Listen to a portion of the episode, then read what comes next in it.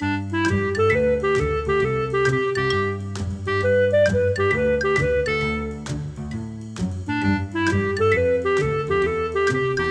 你好，欢迎来到培佑的阅读笔记。每一集我会用五分钟的时间和你分享一本书的一个重点，让你轻松学习，持续进步。这一集我们要分享的书籍是《沟通的方法》。好，我先来朗读一段我记录在笔记本中的重点。你可以有意识地积累一些这样的话题。可以运用在一对多场景闲聊的时候。以下几个话题都很适合哦。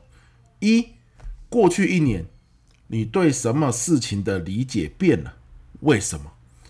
二，过去一年有什么是你以前从来不做，但是现在开始做了？这个行为是怎么发生的？三，过去一年你戒掉了什么？四。过去一年，你发生的最大改变是什么？五，最近两个月，你有没有看过什么好书、好展览、好电影？当你积累或发起这类问题时，一定要想想自己的价值在什么地方。当这个问题在人群中传了一圈，重新回到你自己身上时，你能为这件事、这个话题，贡献什么自己的想法呢？好，出处沟通的方法，作者托布花。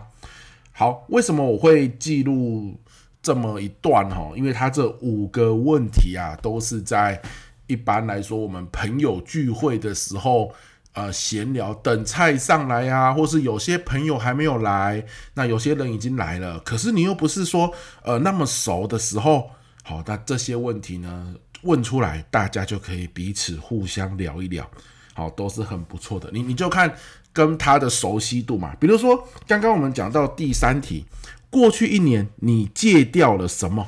哇哇，这个这个很像，如果你跟第一次见面的人聊这个，很像会有点小尴尬，对吧？哈，所以呢，呃。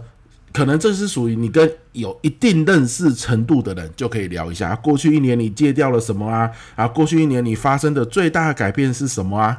那如果是第一次见面的人呢？我觉得第五题不错。好，最近两个月你有没有看过什么好书、好展览、好电影？好，如如果从这个角度来说啦，我认为一到四题都是跟呃不是第一次见面，但是也没有那么熟的朋友。啊，比如说啊，过年过节回家有没有回老家？那跟一些亲戚朋友、堂哥堂姐啊，有没有堂弟堂妹啊？啊，围在一桌吃饭的时候，想要聊天又不知道聊什么啊，不聊天气氛又很尴尬。这个时候赶快把这几题拿出来问问他们，那很快的哈就可以有效好化解尴尬，大家互相聊聊天这样子。那。这这五题哦，除了你把问题丢出去聊天之外，我觉得作者他是呃希望你丢这些问题是更有附加价值的。好，你比如说过去一年你戒掉了什么？这是一个话题，丢出去之后呢，啊，大家围成一桌在吃东西嘛，大家轮流说说过去一年戒掉了什么，这就需要想一下，在想的时候。我们的大脑就不会一直想，好尴尬，好尴尬，好无聊，好无聊。现在到底要讲什么？到底要聊什么？是不是只能一直吃饭？没有嘛，因为你丢了一题叫做过去一年你戒掉了什么？好，大家轮流聊一聊。好，从你右手边的这个堂哥先好了。啊，假设是过年的时间。好，堂哥可能东想西想，东想西想，然后说啊，过去一年我戒掉了熬夜睡觉的习惯。我现在哦都蛮早睡的，因为我发现我在减肥。可是哦，减肥我一直以为就是吃少一点，多动一点就好了。后来我发现多睡一点，增加哦这个身体的代谢很重要啊。少睡反而真的不容易瘦下来哦。你看。堂哥讲这多好啊！他这一讲完，是不是大家又还可以顺便聊一下减肥的话题啊？或者你怎么减肥的啊？有没有？好，那就换下一位，堂哥的右手边啊。过去一年他戒掉什么呢？他可能讲说戒掉打电动哦，戒掉之类的噼里啪啦一大堆，对不对？好，轮了一圈，轮到你。但你要讲，你你他作者的意思是，你问这个问题，轮到你的时候，你讲出来的答案能不能让大家眼睛为之一亮，或者是印象深刻？好，比如说轮到你，那你就说，呃，过去这一年，我觉得我戒掉最多的是狂买线上课，因为我发现我买了很多线上课，可是都看不完。哇！所以后来我学会了，如果我要买线上课，我一定要看完一堂。就比如说一个一个线上课可能是二十堂课，我一定要看完了二十堂课，我才要买下一个。我发现呐、虽然说早买有早特价，可是如果你买了都不看放在那，其实也是一种浪费钱。那顺道一提，我这里现在大概买了四十堂左右的线上课，如果你也有想要听的话，我们可以一起分享哦。啊，你有什么线上课，我们也可以分享一下。哇，这个时候大家就会说，哇，你有什么线上课？你买了哪一些？好啦，我们来 share 一下账号跟密码，大家互相听。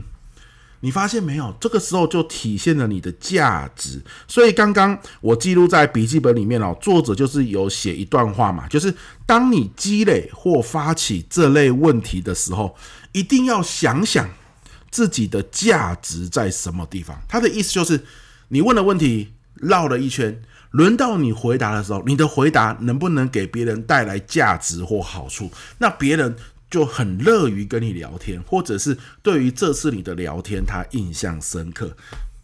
但是我认为这算是一个附加价值啊。很多时候可能大家轮一天聊聊天就很不错，对吧？轮到你，你也可能也是很轻松的讲一下，总比尴尬或者是没有话题聊还要来得好。对不对？好喽，那如果你可以说你既聊天又让人家觉得很有价值，这个是最棒的。可是很多人可能就是会想着说，我要有价值，我要有价值，我要有价值，结果想不出你要讲什么，然后呢，什么话都没说。我觉得这个才是最可惜的。所以第一个层次来说，你问了一个问题，刚刚那五题，你就先预备好。你要问哪一题给大家？如果气氛很尴尬的时候，而且你打算要问这一题，你自己要先想好答案呢、啊。你不能问了，然后你自己都没有答案，这样就很奇怪，对吧？好，第二个层次是，如果你问了，然后关于你问的这一题，你自己有一些深刻的见解，那更棒，好，附加价值更好。但我个人私心认为啦。没有到第二个层次也没有关系啊，最起码就是先聊天嘛，然后让大家发现，只要聚会有你啊，你都会是开启话题的那个人，你会问一些啊，让人家可以思考、可以交流讨论的提问，那这个是蛮棒的一件事。好，就像啊，这个啊，现在我这一集准备要结束嘛，啊，我也可以问大家。第二题是我最近聚会的时候有问的问题，那也引起了一发很热烈的讨论。第二题就叫做：过去一年有什么事情是你以前从来不做，但是现在开始做了？这个行为是怎么发生的？好，像我就问这一题。